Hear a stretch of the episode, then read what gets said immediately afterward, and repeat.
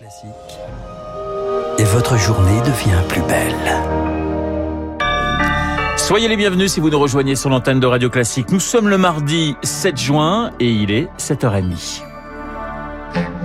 La matinale de Radio Classique avec Renaud Blanc. Le journal et le journal de 7h30 présenté par Charles Bonner. Bonjour Charles. Bonjour Renaud, bonjour à tous. À la une ce matin en Ukraine, le fléau des mines antipersonnelles. C'est la conséquence d'une guerre même quand on vit loin de la ligne de front, dans les territoires occupés au début du conflit, mais depuis libérés après le retrait des soldats russes, des mines, des obus, des roquettes qui n'ont pas explosé.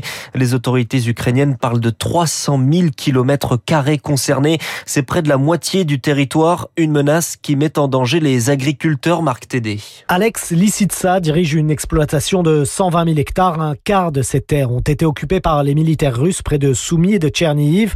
Malgré leur retrait en avril, impossible de reprendre le travail là-bas. Ils ont laissé beaucoup de mines, des roquettes. Nous devons attendre les experts militaires qui tenteront de déminer. Malheureusement, nous n'avons pas pu semer en mai. D'autres, sur des exploitations plus modestes, tentent parfois, et malgré le risque, de retourner sur leurs terres. C'est ce que raconte Kis Huizinga, installé dans le centre du pays. Des agriculteurs s'équipent de gilets pare-balles et de casques et tentent de renforcer leurs tracteurs pour se protéger.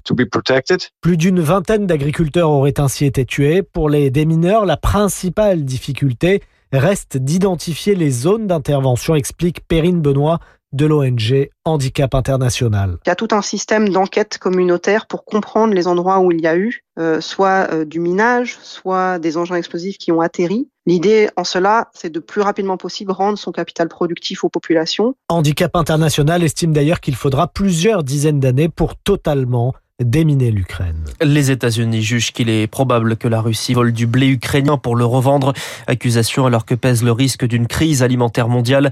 Jusqu'à 25 millions de tonnes de céréales sont bloquées selon le président Volodymyr Zelensky.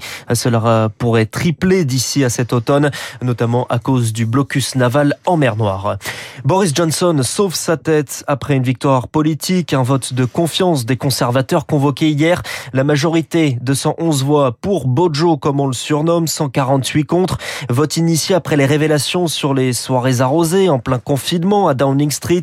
Des mois de révélations, une amende infligée au Premier ministre, mais désormais on passe à autre chose. C'est l'état d'esprit de Boris Johnson hier soir.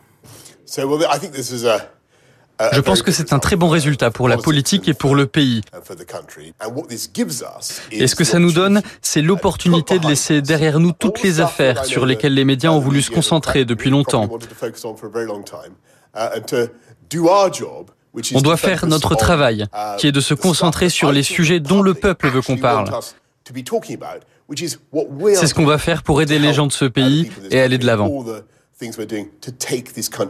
Boris Johnson hier soir sa réaction sur Sky News. Et nous reparlerons de la Grande-Bretagne juste après ce journal dans les spécialistes avec euh, Dominique Moisy. Charles, une nouvelle journée de mobilisation dans les hôpitaux. Une cinquantaine de rassemblements en France devant les hôpitaux de Grenoble, de Marseille, de Nantes, de Cherbourg, devant le ministère de la Santé à Paris à 13h30. Une colère exprimée avant le Covid et une situation qui empire avec la crise sanitaire. Des conditions de travail qui poussent les soignants à quitter l'hôpital et des chefs de service qui peinent à remplir leur planning. Alors pour stopper l'hémorragie, il est temps que le gouvernement agisse, selon Frédéric Adnet.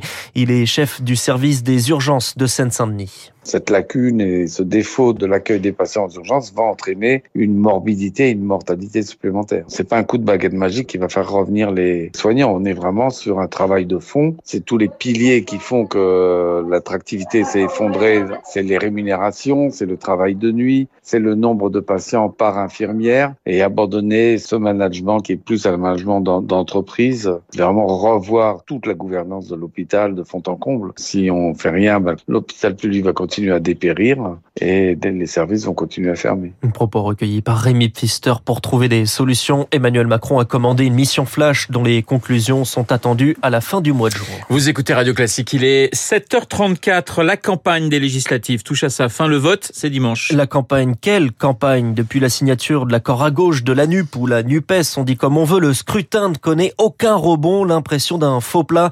Dans certaines circonscriptions, on ne voit pas les candidats et on ne reçoit pas les proclames les programmes dans les boîtes aux lettres.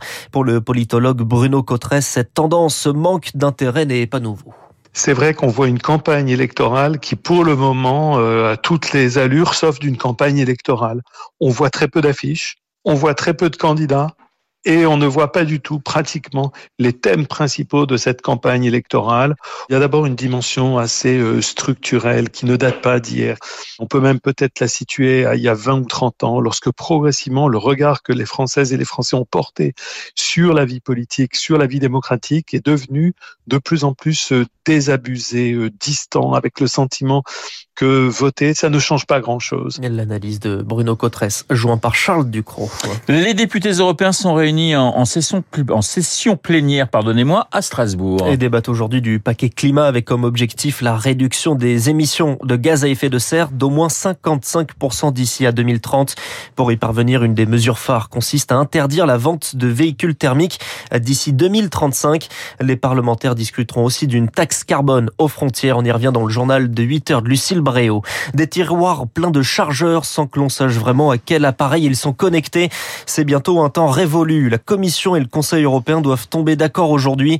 Une directive enfin adoptée qui prévoit de contraindre les constructeurs à installer le même port sur tous les téléphones portables, les tablettes, les consoles, les ordinateurs et même les paires d'écouteurs des industriels qui ont en fait déjà commencé à s'adapter selon Sylvain Chevalier. Il est spécialiste en télécom chez Bearing Point. On ne crée pas quelque chose de toute pièce. L'Union européenne fait le constat qu'aujourd'hui, il y a une sorte de norme de fait qui a été adoptée par une grande majorité de constructeurs et qui souhaitent l'imposer à l'ensemble de l'écosystème. En fait, il est plutôt de faire le constat qu'il y a euh, une des normes qui existe, qui s'appelle USB-C, qui est utilisée euh, dans bon nombre de terminaux numériques. Et donc aujourd'hui, c'est une norme qui existe déjà, qui est utilisée par bon nombre de constructeurs, pas tous, pas sur tous les terminaux, pas sur les iPhones par exemple. USB-C, même si ce n'est pas un standard universel, c'est déjà un standard euh, très adopté. Sylvain Chevalier, spécialiste chez Bearing Point. Allez, on termine par du sport. En Ligue des Nations, l'équipe de France de football tenue en échec par la Croatie. Après la défaite contre le Danemark, l'équipe était largement remaniée hier à Split. Score final 1-1. Le buteur Adrien Rabiot. Prochain match, c'est vendredi soir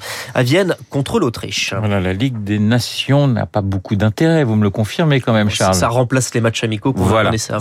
C'est l'autre façon de parler euh, des matchs amicaux. Merci Charles. Nous sommes euh, d'accord. On vous retrouve à 8h30 pour un prochain point d'actualité. Il est 7h37 euh, sur l'antenne de Radio Classique. Dans un instant, les spécialistes, nous allons retrouver Dominique Moisy et nous allons parler de la reine d'Angleterre.